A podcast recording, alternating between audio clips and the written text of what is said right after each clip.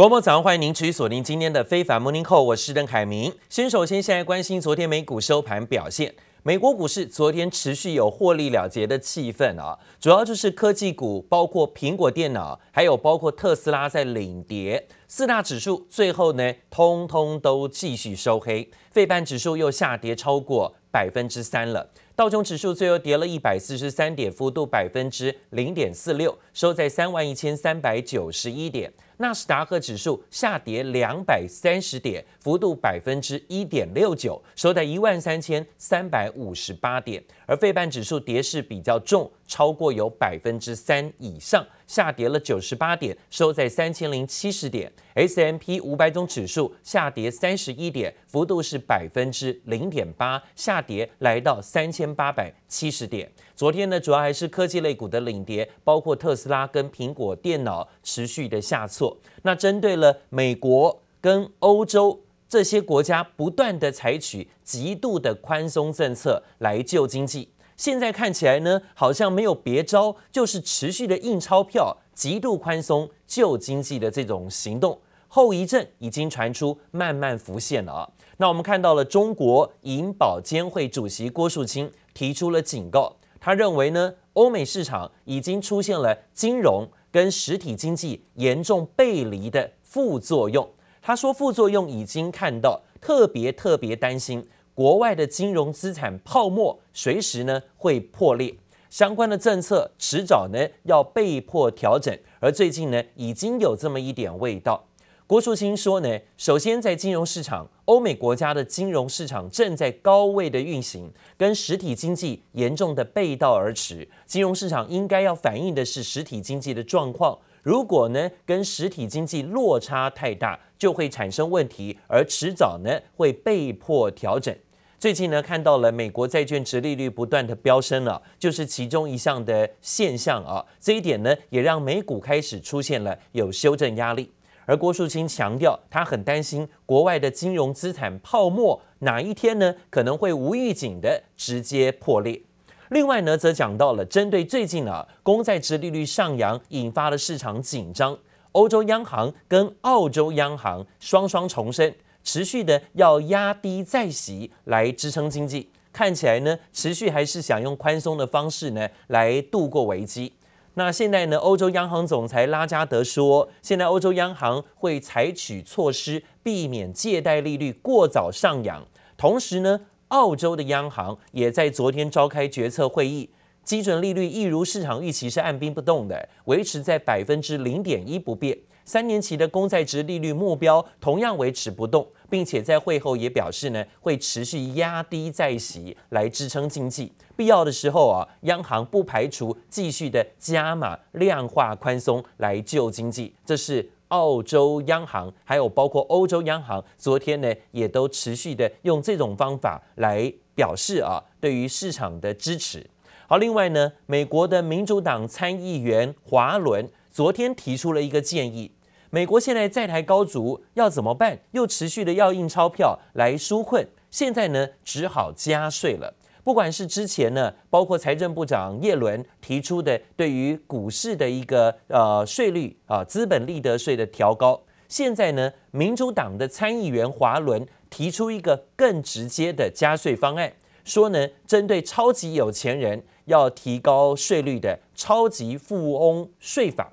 将会针对呢资产在五千万到十亿元美元呢的家庭，课征高达百分之二的财富税。有钱现在也变成罪过了，如果太有钱呢，就要课多一点的税。要是资产超过十亿美元，这税率直接提高到百分之三，这叫做呢富豪税、超富税。预期十年呢，可以增加大约三兆美元的税收，希望借此呢筹措更多资金来协助国家进行经济的重建。不过这项提案呢，却遭到财政部长叶伦打脸。叶伦说呢，他没有计划要推动高级富豪税，因为呢它在实行上有很多的困难。不过美国总统拜登却对于超级富豪税抱持开放的态度。而白宫发言人昨天在记者会上说：“哦，拜登相信这些超级富豪跟公司最终必须开始支付比较公平的税金。这也代表呢，未来白宫并不排除开征超级富豪税这种选项啊。好，另外呢，则看到了最新消息，这是二零二一年胡润全球富豪排行榜最新出炉了。电动车大厂特斯拉执行长马斯克看起来呢，如果未来要被课征超级富豪税，榜上一定有他了啊！一年之内，马斯克的财富居然大幅度增加一千五百一十亿美元，这是巨额的财富啊！首度呢，让胡润全球富豪排行榜，他挤入了世界首富的地位。好，除了世界首富是马斯克，身家高达一千九百七十亿美元，相当于啊这五兆五千亿台币之外，身家也有一千八百九十亿美元的美国电商龙头亚马逊的执行长贝佐斯，排名是全球第二名。而数据也显示，中国去年因为股市蓬勃发展，跟大量新公司的上市，也创造了两百多名身家超过十亿美元的富豪。这人数呢，甚至超过世界其他国家的总和。其中呢，以中国矿泉水品牌农夫山泉的创办人啊，在以身家八百五十亿美元首次进榜，在亚洲排行是第一名啊，他也进入了胡润全球富豪排行榜的前十名。美股市场获利了结，情绪浓厚，外加呢现在利利利息啊可能会有升高的担忧。在这几天，我们看到了就在美国的科技类股，包括苹果电脑股价，包括特斯拉的股价都持续走跌。这几天呢震荡拉回修正，苹果昨天呢又下跌了，而特斯拉的股价也出现震荡回测。科技股还有包括非必需消费品表现不好，拖累了四大指数全部都收跌。It's an overall feeling and uncertainty about where interest rates are going and inflation. And, and obviously, we've been in a long period here where rates have been very low, where inflation has been very low. Uh, now there's a lot of conversation on the street uh, about, uh, about those moving higher. 前受惠于疫情的科技股翻黑，现在苹果电脑股价持续在昨天又下跌超过百分之二，特斯拉更是重跌超过百分之四啊。 不过呢，传出啊，印度的交通部长现在呢想要拉拢特斯拉到印度去生产电动车。印度说准备好更多的奖励优惠，要确保特斯拉的生产成本会比在中国还要更低。更直言呢，特斯拉在印度组装电池汽车，不如在印度雇佣当地的供应商组装整个产品。印度能够给予更多的让步，但没有提供相关的具体细节，到底要给多少的优惠？能够比中国给的优惠更好吗？还有现在的印度富豪人口，或者是中国的富豪人口，现在在使用啊？特斯拉的汽车上啊，未来的市场空间到底谁大谁比较好呢？这一点都是特斯拉未来要考量的。消息人士说，特斯拉计划先在印度进口跟销售 Model 3电动车，最快呢在二零二一年就会进入印度的市场。而美国拜登政府在贸易方面呢，延续前朝对于中国的强硬态度，在美中科技争霸战当中呢，却持续的对于中国有所防备。川普政府呢，现在啊，在之前对中国的强硬，现在拜登政府似乎呢也想延续。华尔街日报报道说，拜登政府考虑在 AI 人工智慧跟 5G 的领域跟盟友合组联盟。防止中国呢成为全球的科技龙头。在美国国家安全人工智慧安全委员会最新向美国国会还提交了一份报告，呼吁政府呢要带头扩大啊投资人工智慧的研发，来捍卫美国人工智慧的技术，否则很快的就会被中国取而代之。We'll also take on directly the challenges posed. by our prosperity, security, and democratic values by our most serious competitor, China. 美国拜登政府才刚上任，美中科技战火已经透出烟硝味。美国国安人工智慧委员会向美国国会提交了一份七百五十六页的报告，直接点名中国就是美国在人工智慧领域最主要的竞争对手。The second part, winning the technology competition, recommends actions that the government must take. to promote AI innovation to improve national competitiveness and protect critical U.S. advantages in the bigger strategic competition with China. 这个委员会由前 Google 执行长施密特领军，在最新报告中大力强调发展 AI 对美国的重要，更提到中国正大举投资 AI 研发，美国必须警惕可能被中国超车。 We are very close to losing the cutting-edge microelectronics which power our companies and our military because of our reliance on Taiwan. We need to revitalize domestic semiconductor manufacturing and ensure that we're two generations ahead of China. 美国在半导体上依赖台湾也被提出来讨论。委员会建议，美国要在人工智慧领域继续享有主导地位，势必需要扩大本土投资。We do need more money, uh, in a, in particular in AI R&D, so that by 2026 we get to 32 billion dollars per year.《华尔街日报》也报道，拜登政府打算在 AI、半导体和 5G 等领域和其他国家组成联盟，防堵中国在科技战中称霸，而且已经和盟友展开初步对话。美国想维持科技霸权地位，不再单打独斗。接下来估计会花几个月的时间讨论和各国如何联合对抗中国。记者王新伟的网管综合报道。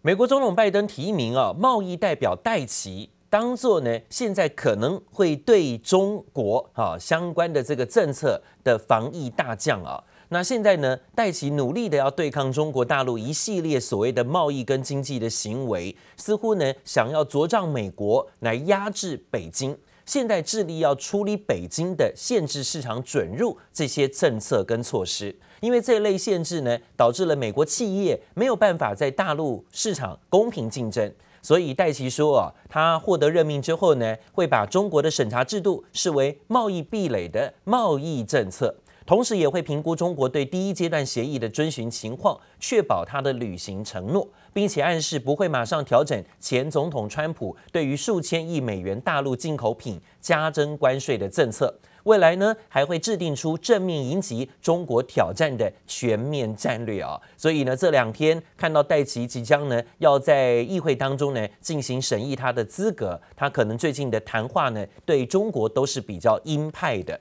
好，另外联合国发布了最新报告，说中国在二零一九年挤下了美国，成为全球国际专利申请数件最多的国家之后。在去年呢，又更是明显的扩大领先美国的态势。目前呢，在去年的最新报告，申请专利的件数又在去年连续两年超过美国了。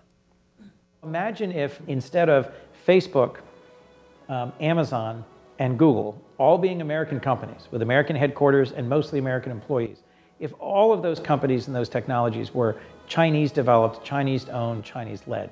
all that additional wealth and opportunity and influence on the world stage goes to China rather than the United States. That is exactly the competition that we are in the middle of right now. 我们看到，二零二零年全球的国际专利申请件数有二十七万五千九百件。那其中呢，中国比美国多出的国际专利申请件数，由二零一九年的一千多件暴增到二零二零年近一万件啊。 那以个别企业来看，中国电信巨破华为是连续第四年摘得冠军，在电信的专利上啊。而面对中国来势汹汹，美国贸易代表办公室也发布报告说，拜登团队将动用所有可用工具来对抗北京当局的贸易行径，甚至呢要压抑北京当局的崛起。但是没有具体说明要对于北京使用哪些的工具。好，另外呢，则看到了在昨天亚洲股市，尤其是港股，还有包括大陆股市，又出现一波的震荡拉回。盘中由红翻黑的香港股市，最后呢震荡回测，港股已经连续五根黑 K 震荡修正，回测到两万九千点。那为什么昨天又突然的出现开高走低，盘中呢震荡翻跌呢？又是跟印花税有关。香港财政司司长陈茂波昨天表示，不排除哦进一步要再调高股市的印花税。上个礼拜呢曾经提议过，而且是已经增加了，在八月份要调高股票的印花税。现在呢，又提到不排除在调高之后再增加，所以导致了香港恒生指数呢出现应声下跌，最后跌幅有百分之一点二，又跌破了两万九千点大关。那存股达人说啊，投资人可以趁着股价低迷之际捡便宜。另外呢，外资高盛则认为，利空因素下，亚洲股票出现了买入的机会，并且看好价值型的周期投资股票啊。反而呢，趁着印花税可能啊在冲击影响股市的时候，找机会早买点。好，这是今天呢有些存股达人看好陆港股的这种说法跟机会。而另外呢，则讲到了全球新确诊疫情虽然连续六周是下滑的，但是最近新的一周啊，又见到染疫人数有回升，可能是许多民众呢有点松懈了，以为有疫苗好像就不会再得所谓的新冠肺炎疫情。那现在世界卫生组织官员警告啊，预期疫情。到二零二一年结束这种说法是不切实际的。如果会心存这样的侥幸，是真的会让大家轻忽大意。所以说，疫情结束是言之过早。一进门就先喷纸花，这不是朋友来开趴，而是德国法郎终于能重新营业了。法郎周一重开，客人等不及，大半夜就戴着口罩上门。法郎老板直说超想念客人。Das ist wie Weihnachten, Silvester, Geburtstag, Ostern, alles auf einen Schlag. Ich darf wieder das tun, wozu ich am meisten Spaß habe, Haare machen. Also besser geht's nicht. Wir haben jetzt vier Monate hier nicht arbeiten dürfen. Der Branche geht's sehr schlecht. 德国巴伐利亚邦的美甲店也能重新开门了。德国政府周三将公布新的封城措施细节，传出会松绑部分限制，但将延长封锁三周至三月二十八号。美国加州州长纽森则是要力拼让学校尽快开学，他宣布将寄出高达六十六亿美元来达到这项目标。We expect that all of our TK to two classrooms open, going into red tiers. It's TK to six. And it's a commitment to one grade in middle and high school. 欧盟国家已经陆续开打疫苗，为了重振观光，欧盟已经达成共识，渴望在夏天旅游旺季来临前推动疫苗护照，让已经打过疫苗的欧洲公民能开始旅行，而迟迟无法从欧盟分配到疫苗的东欧国家则转向中国和俄罗斯寻求疫苗。